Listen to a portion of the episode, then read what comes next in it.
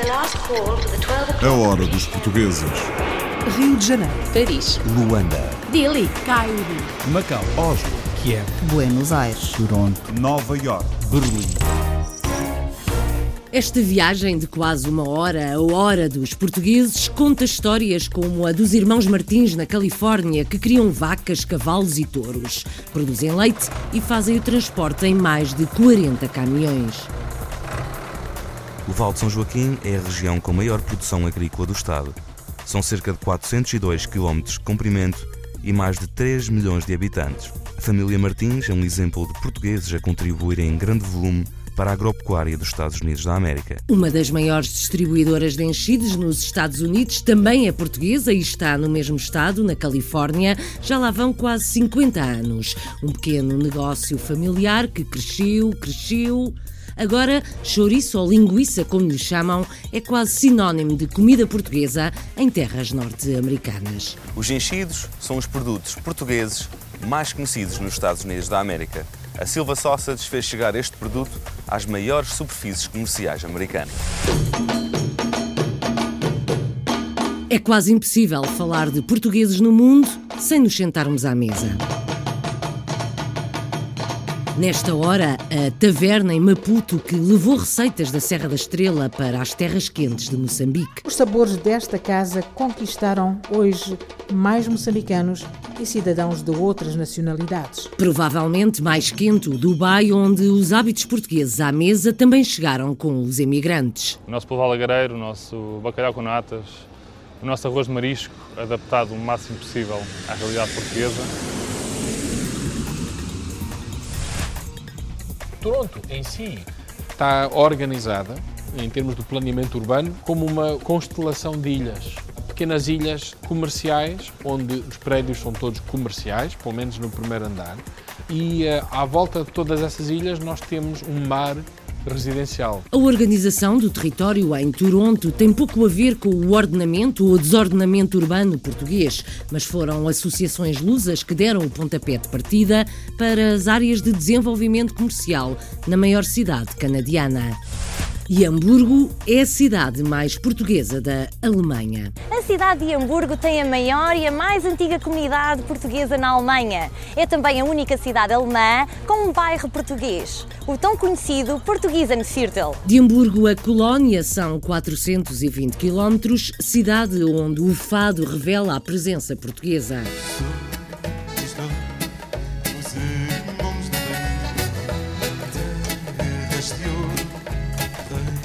Fado e Soul resultaram no projeto Fado Solto. Quem vê quase nem acredita no que vai ouvir. Explicamos porquê mais à frente. Abaixo do solo, numa cave de Paris, o fado é cantado porque um francês assim o quis e quer, mas até japoneses dão o tom, porque o fado é muito sentido. Quem procura, quem alcança, quem defende, quem acusa, quem se gasta, quem descansa, quem faz não.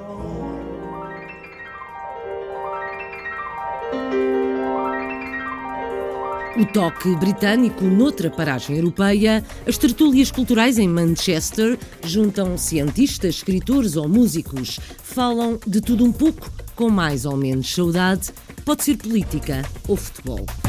Sai o Benfica aqui pelo lado direito, lá vai Gonçalo Guedes, mete a primeira. O Estado respeita o Parlamento, não lhe está a ser dada a palavra. A hora dos portugueses. Aterramos na Califórnia, onde há uma família portuguesa que serve leite a milhões de cidadãos norte-americanos. No princípio eram 140 vacas, agora são milhares. Juntam-se cavalos, touros e caminhões para o transporte do leite. Os irmãos Martins servem leite a milhões de cidadãos norte-americanos. Instalados no maior val agropecuário do estado californiano, contam uma história de conquista que já os levou a chamar de Portugal um homem para lidar os touros. Na Califórnia, gostam de touradas, à maneira deles.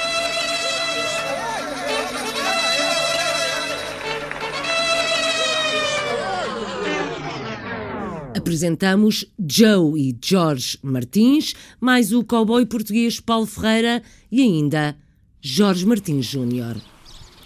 O Val de São Joaquim é conhecido pelas suas vastas explorações agrícolas. Hoje vamos conhecer uma das mais dinâmicas famílias nesta região da Califórnia. Quem os conheceu e conta esta história é o Nelson Ponta Garça. O Val de São Joaquim é a região com maior produção agrícola do Estado. São cerca de 402 km de comprimento e mais de 3 milhões de habitantes. Esta área produz 90% dos 44 mil milhões de dólares da produção agrícola da Califórnia. A família Martins é um exemplo de portugueses a contribuírem em grande volume para a agropecuária dos Estados Unidos da América. Esse projeto começou uh, com os cavalos aqui na Cavalaria Martins em 2001 e a ganaderia em 2003. Uh, meu irmão Jorge que faz parte, que toma conta da cotelaria e eu faço parte que toma conta da ganaderia. Começámos o negócio com 140 vacas e neste momento aqui uh, nesta localidade das Holsteins de Ilmar temos uh, como 7 mil cabeças e temos uma segunda leitaria que são uh, mil cabeças das de Jorges. Sim, para casa o negócio tem, tem crescido, tem saído bem e temos mantido. Os touros e os cavalos são apenas um hobby. Para além da produção de leite, o transporte também é assegurado pela empresa da família Martins. Temos uh, caminhões uh, de leite. Uh, neste momento estamos a fazer a cartar 42, 43 caminhões de leite diário para a fábrica de Romar e temos caminhões de cartar ervas do estado de Oregon e de Nevada e de Califórnia. Pessoas em, caminhões, a gente, a gente está a ter agora aí à roda 62 pessoas a trabalhar para a gente efetivas. A taromaquia na Califórnia tem muitos seguidores e a Codelaria Martins cria os seus próprios cavalos. Pois olha, foi um, um, projeto que começou em 2006. Uh, os irmãos Martins convidaram-me para vir uh, montar uh, para casa, para cá.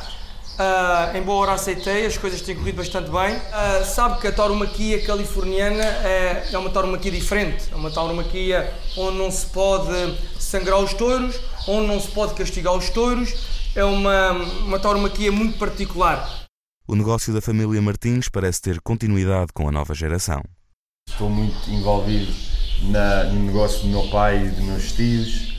Uh, eu trabalho com as vacas e temos uma segunda leitaria que eu estou mais à frente de lá uh, a correr o negócio todos os dias, o dia por dia. Eu quero que estamos sempre para a frente e eu sou, sou geração depois deles e eu vou fazer sempre o meu melhor para, para andar sempre para a frente com isso, para, para, eles, para eles poderem estar sempre a, orgulhosos. Uma empresa familiar ligada à produção e transporte de leite, mas que se distingue também pela criação de touros e pela sua cudelaria. Deixamos o Vale de São Joaquim para trás, paramos na Baía de São Francisco e seguimos a linha de produção. A partir da Califórnia, a Silva Sausage é uma das maiores distribuidoras de enchidos dos Estados Unidos e foi fundada por um português de nome Silva. A família fez crescer o negócio que hoje chega a toneladas por mês. E agora, quem fala? Fernando Martins, que escolhe o inglês, o Ricardo Martins também, mas o terceiro a falar é em português e é o Abel, Abel Martins. Os enchidos são os produtos portugueses mais conhecidos nos Estados Unidos da América. A Silva Sausage fez chegar este produto às maiores superfícies comerciais americanas. Nelson Ponta Garça. Baía de São Francisco, Gilroy, Califórnia é onde a família Silva produz enchidos portugueses desde 1967. São mais de 60 empregados que anualmente produzem 600 mil libras de enchido todos os anos. Iniciou como um pequeno negócio de família e hoje faz parte da emenda em milhões de casas americanas todos os dias. Começamos como uma empresa muito pequena de enchidos que fazia linguiça, salsicha italiana, chouriço mexicano, chouriço espanhol. Tínhamos talvez 5 a 10 produtos, morcelas, vinha de alhos e alguns produtos portugueses. Silva tornou-se uma marca de referência e está presente nas maiores superfícies comerciais dos Estados Unidos da América. Podem encontrar os produtos Silva em todos os maiores comerciantes grossistas. Atualmente, todos têm pelo menos um ou dois produtos Silva. Vendemos para o Havaí, para o Japão, estamos a expandir o negócio, a crescer. Passamos dos 19 aos 75 funcionários e praticamente contratamos alguém todos os meses para conseguir manter a produção. A marca Silva procura sempre representar a história e a tradição portuguesa da família e dos empregados que iniciaram um negócio há quase 50 anos atrás. Se hoje repararem nas nossas embalagens, nós tentamos manter a nossa herança. Na verdade, até colocamos uma fotografia do nosso pai. As etiquetas vão ter a silhueta dele, por isso tentamos manter a nossa herança portuguesa a todos os níveis. A linguiça produz-se aqui de uma forma comercial. 10 diferentes produtos inspirados na linguiça caseira, 600 mil milhões de libras, anualmente distribuídos nos Estados Unidos da América.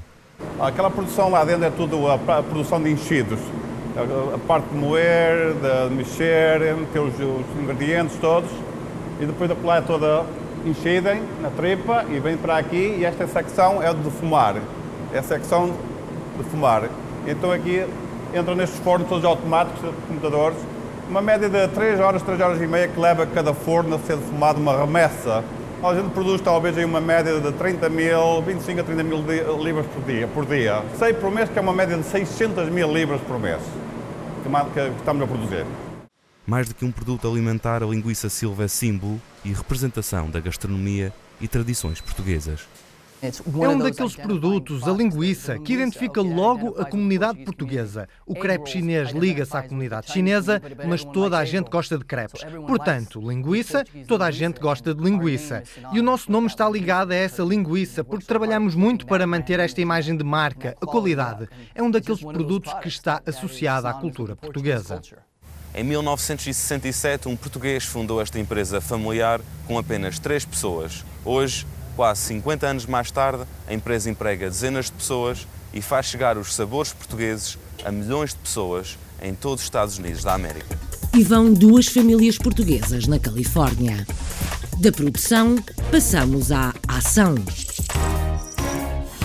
Mudamos-nos para a Terra Quente. As mesas têm toalhas aos quadrados, vermelhos e brancos, ou verdes e brancos, pois claro, ah, e o Galo de Barcelos, só para não haver dúvidas. Os sabores são da terra fria, lá no pequeno continente, mas no calor. A taverna era só uma em Maputo, mas agarrou-se aos doces e já lá vão quatro pastelarias, mais o restaurante original e outro com inspiração italiana. Estamos na capital de Moçambique e esta é a hora dos portugueses. This is the last call for the 12 o'clock British Airways flight VA412 to Amsterdam.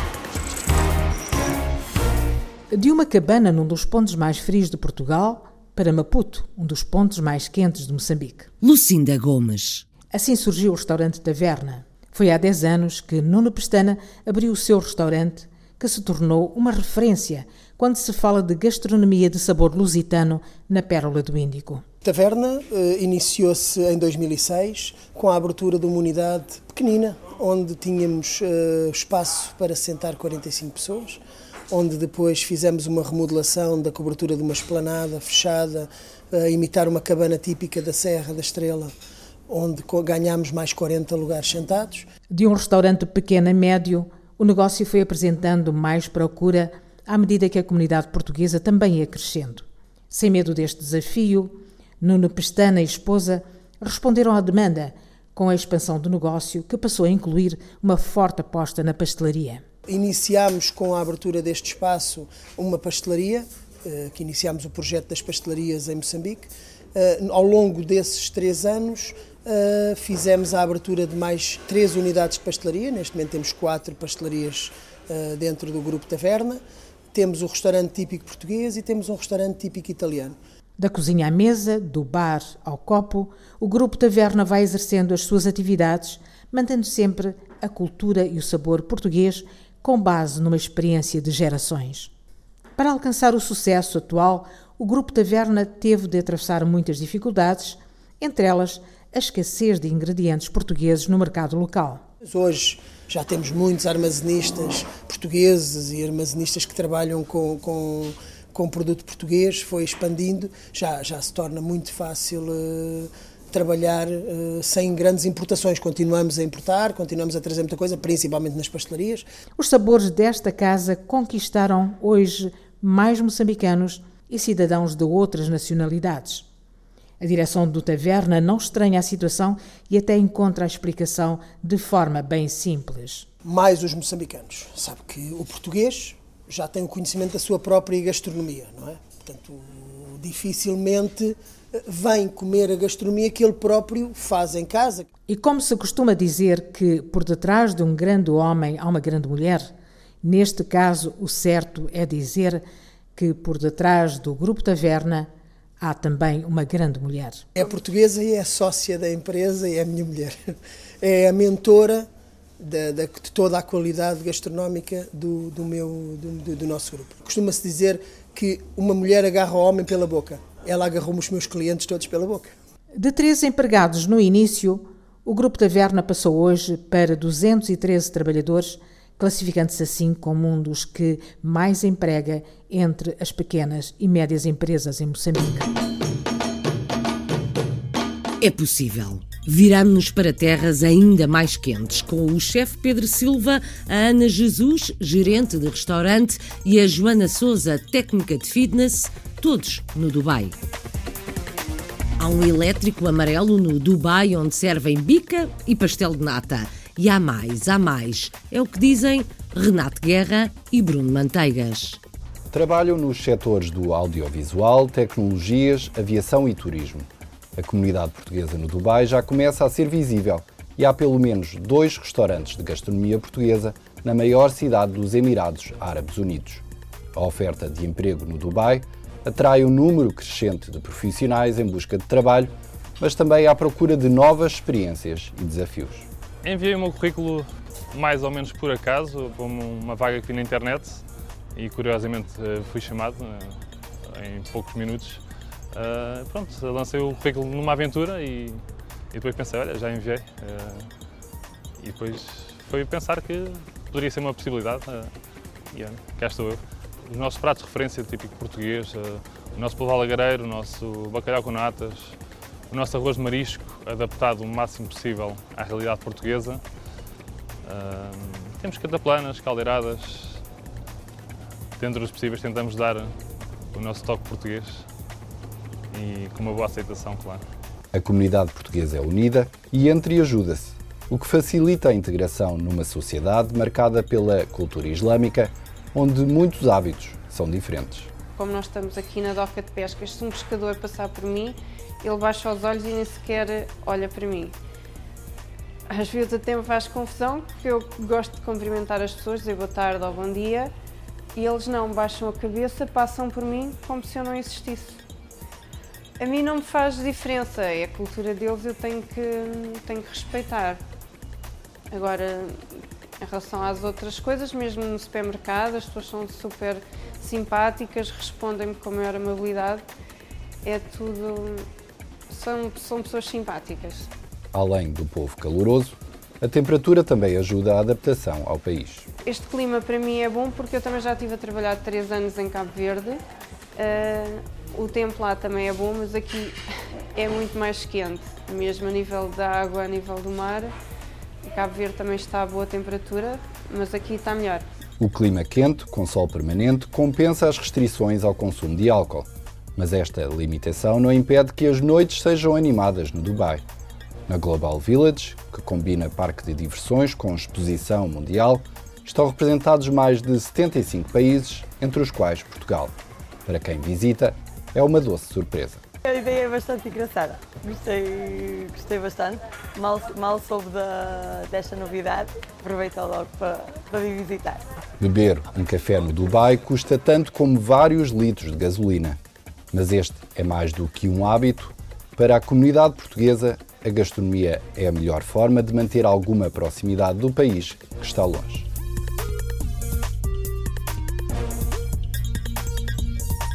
Muito longe do Dubai, alguns mares depois, a América do Norte tem cidades cheias de portugueses como Toronto. Ora, ouçam lá isto. As Business Improvement Areas, BIAs, ou Áreas de Desenvolvimento Comercial, são uma invenção cívica de Toronto que se expandiu para outras partes do mundo. Este trabalho é do Pedro Rodrigues. Estes pequenos conselhos, compostos pelos donos de imobiliário comercial, lojistas e outros prestadores de serviços numa determinada área da cidade, são órgãos de decisão local onde se faz a gestão do espaço público e da estratégia de marketing dos bairros, financiados por uma parcela do Imposto Municipal sobre Imóveis. Eldra Ramos, coordenador das BAs de Dundas West e Little Portugal, explica as razões que levaram à sua criação. Toronto em si está organizada, em termos do planeamento urbano, como uma constelação de ilhas. Pequenas ilhas comerciais, onde os prédios são todos comerciais, pelo menos no primeiro andar, e uh, à volta de todas essas ilhas nós temos um mar residencial, onde não pode haver atividade comercial. Isso causa que haja uma, um certo isolamento uh, para todos os residentes dessas ilhas.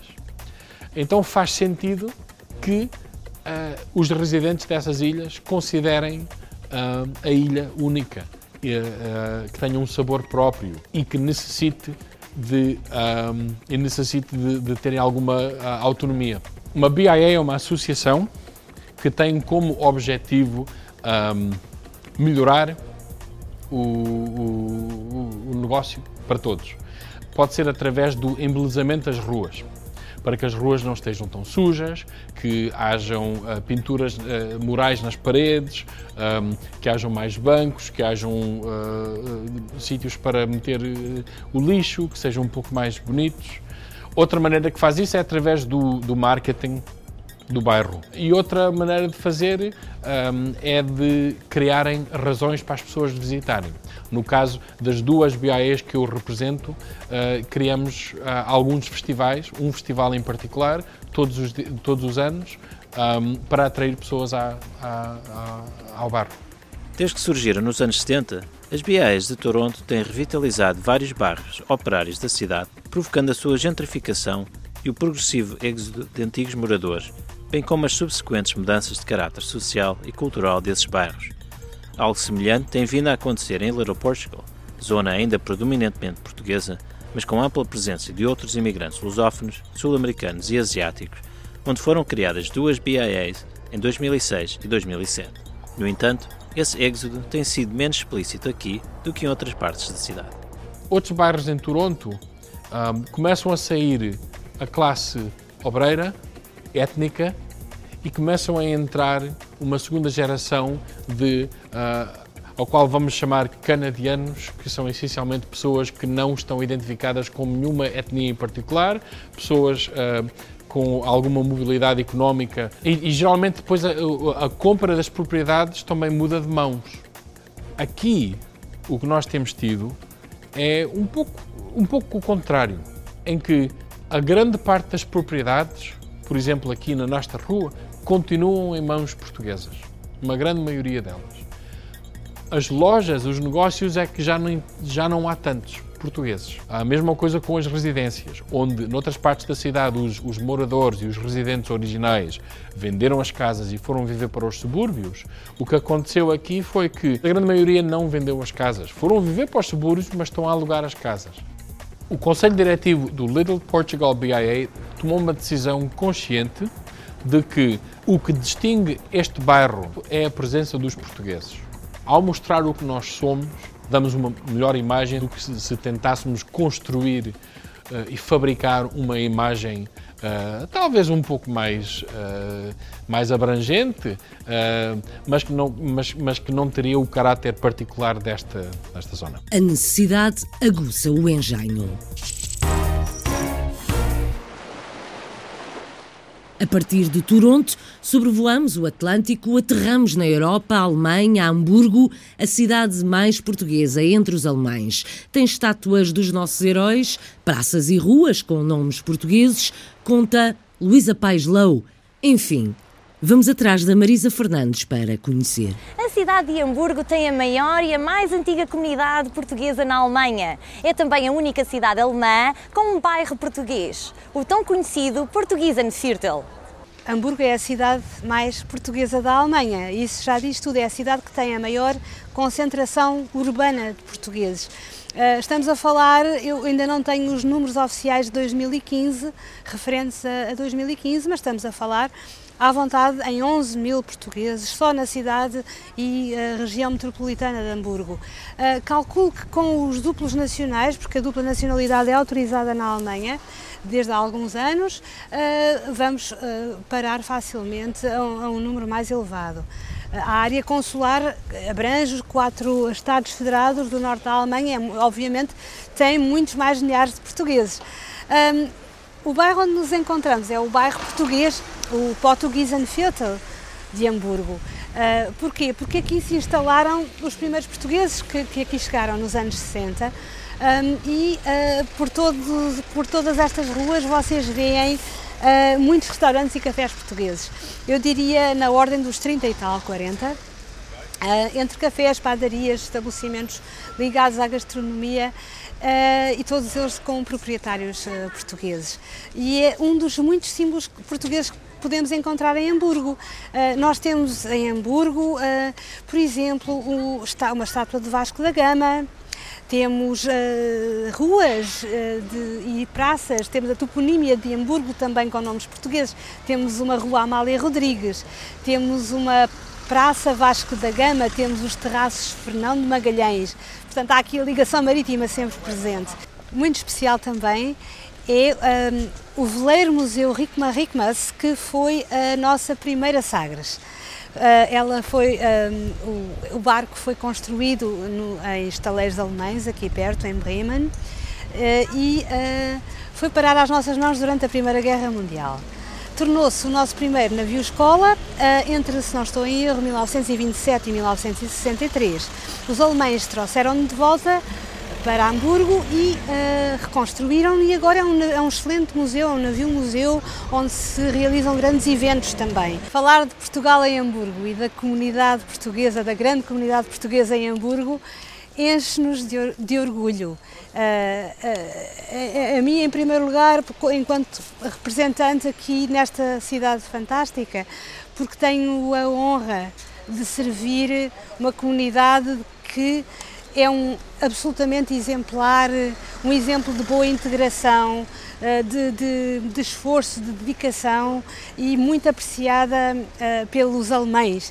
E temos ehm, por todo o lado, acho que está presente um, o nosso país e a nossa gente. Isso é importante. As pessoas reconhecem muito e, e, gostam de nós. As pessoas gostam muito de nós e somos, felizmente, muito bem recebidos e apreciados em Hamburgo. A sudoeste de Hamburgo, a cidade alemã de Colónia, o quinteto Fado Solto junta a sonoridade do fado ao jazz, ao soul e outros ritmos. Um grupo fundado pelo lisboeta Miguel Granja conta com o acordeonista luso-descendente Rui Lobo, que fez formação no folclore. Quem os vê até diria que tocam outro tipo de música. O contrabaixo junta-se à guitarra e à bateria e o resultado, Marisa Fernandes, é o que se segue.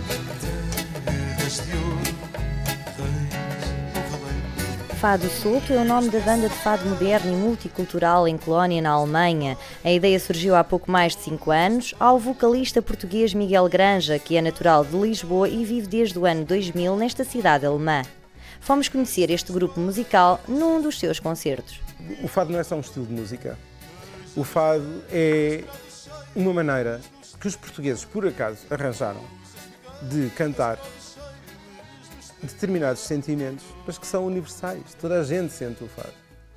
Uh, e foi um bocadinho a partir daí que eu pensei tem que transformar o fado numa numa, numa linguagem musical que seja universal, por assim dizer. Porque toda a gente sente o fado. Qualquer pessoa sente amor, qualquer pessoa sente saudade. São sentimentos. Não se trata de coisas só portuguesas. Não é só português. Nós simplesmente tivemos a habilidade e a criatividade e a audácia também de criar um, um estilo de música que traduza estes sentimentos em música percebes? E que transmite isto às pessoas. E, portanto, para mim, para mim a questão do. Quando, eu fundei o Fato Solto, um, trata-se, por um lado, de ir buscar as minhas paisagens, pegando nestas paisagens e misturando-as com outras paisagens musicais, consegue-se trespassar um sentimento que é universal, na linguagem do fado. Um quinteto que reúne músicos de quatro nacionalidades diferentes, incluindo o acordeonista luso-descendente. Como 20 anos toquei acordeão no Rancho Folclórico de Bonn, num, num, num, grupo folclórico, cenas de viras, de corridinhos, pronto, claro, é a minha influência musical, é folclore português, simplesmente. E acho que aqui agora neste grupo, estas influências, seja de sons orientais, que toca o Gunther, seja de, de, de, linhas de baixo da América do Sul, da salsa ou da cumbia que o Rafael, Rafael também toca, chega-se a um ponto, uma pessoa dizer é uma, uma cena completamente diferente, mas com o Miguel ainda à frente, que toca e canta o fado como ele o sente.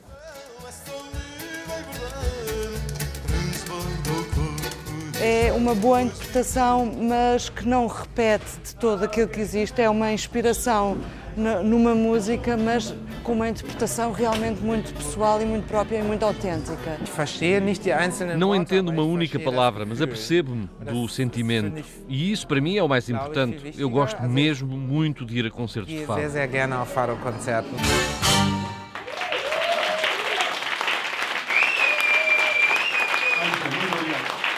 A hora dos portugueses.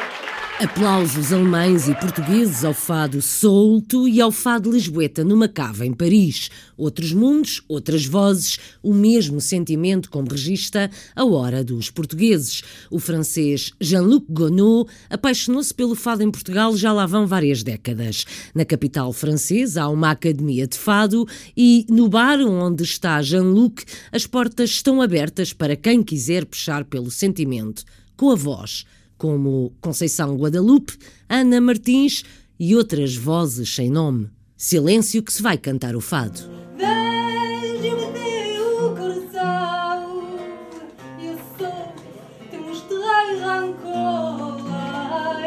Carlos Pereira conta esta história.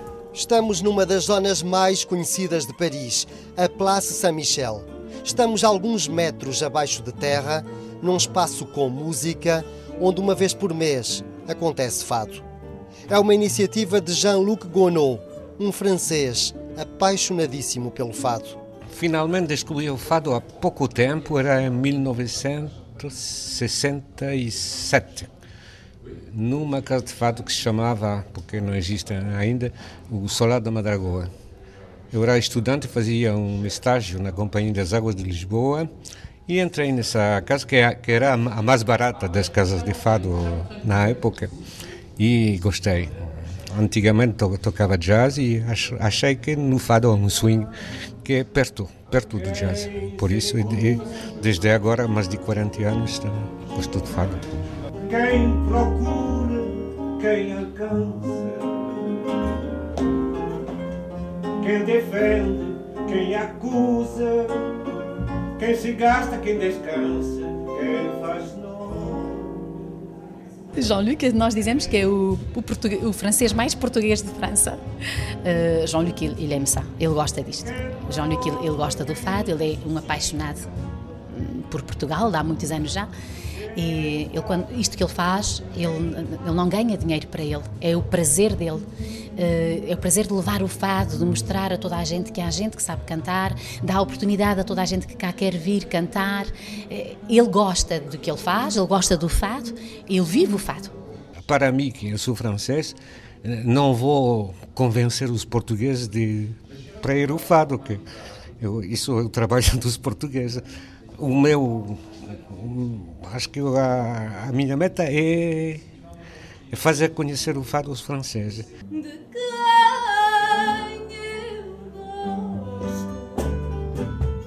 As noites de fado organizadas por Jean-Luc Gonod são de uma riqueza extraordinária. Há fadistas experientes a cantar com gente nova, a cantar com alunos da Academia do Fado de Paris, mas também há franceses, japoneses, alguns nem falam a língua portuguesa, mas cantam foneticamente.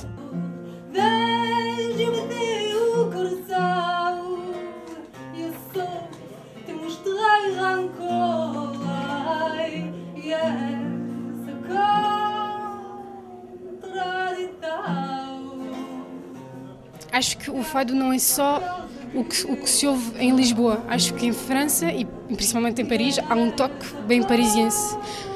Simplesmente pelo fato de não, não, não termos aquele sotaque perfeito e, portanto, acho que há uma cor diferente, há assim uma, uma espécie de, de doçura diferente do que há em Lisboa, por exemplo. A primeira casa de fados que abriu em Paris foi em 56. Já lá vão muitos anos, durou muito pouco tempo. Depois fechou e nunca mais houve uma casa de fados portuguesa em Paris.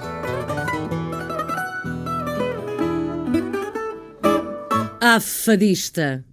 Mas nem só de fado se faz a cultura portuguesa. Um pianista, uma escritora, uma bióloga ou tradutora são alguns dos participantes das tertúlias culturais em Manchester. Isabel Mateus, Hugo Oliveira e Carlos Sousa Amaro estão lá. Uma vez por mês, juntam-se os conterrâneos para serões como os portugueses sempre fizeram e o Essa contou. Não é assim, Bruno Manteigas? Depois de alguns jantares bem-sucedidos, um grupo de portugueses decidiu manter o convívio, mas no novo formato. Criaram então uma tertúlia portuguesa em Manchester. O objetivo é dar um caráter mais cultural aos encontros que até agora eram informais. Verificámos que entre os, a comunidade portuguesa, entre os portugueses aqui residentes, haviam muitos, eh, ou, ou todos, com, com, com grandes talentos. Uh, temos dois pianistas, uh, temos uma escritora, uh, temos, como acabei de dizer também, variedíssimos investigadores e então achámos que seria interessante que esses elementos da comunidade partilhassem os seus grandes talentos com os restantes. São uma forma de nos mantermos ligados à comunidade local de portugueses. Quer dizer, não temos que estar constantemente na companhia de, portugueses, temos as nossas ligações locais, mas de vez em quando sabem uh, encontrar pessoas de Portugal, falar a língua, uh, discutir uh, futebol, política, etc. Portanto, senti que de alguma forma ainda temos uma, uma ligação ao país, apesar de, de estarmos um bocado longe. E, e, também é uma forma de conhecer pessoas e profissionais de outras áreas diferentes das nossas, pessoas de diferentes profissões e diferentes áreas. A primeira destas tertúlias contou com o recital do pianista Artur Pereira, que também vive na cidade. Quem ouviu, gostou. Uh, adorei este recital. Eu já conhecia o Artur, já tínhamos estado em alguns jantares, mas nunca um evento desta natureza. Uh, foi belíssimo, é um privilégio estar perante este talento, é um luz ao talento. As próximas sessões já estão programadas com apresentações de literatura e ciência, mas a escolha da primeira era essencial para o sucesso. Queríamos um que fosse musical, uh, que, que, fosse muito fora da norma, uh, porque a cidade de Manchester é uma cidade que tem muitos músicos, tem muitos concertos, tem muitos recitais e poucas vezes atrai, portanto, concertos com artistas portugueses. E nós temos um artista residente, ela é uma pessoa muito popular, é uma pessoa muito, muito simpática, faz amigos facilmente. E nós uh, achamos que, que, era, que era uma boa ideia.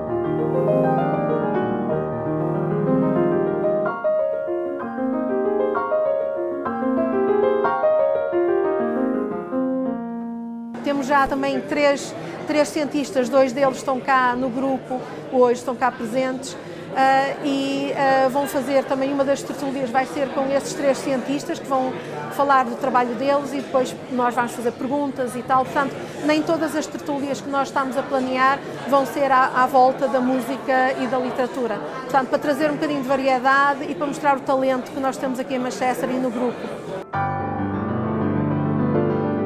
Para quem vive fora do país, manter a ligação à cultura é importante. Esta é, a partir de agora, mais uma forma de o fazer.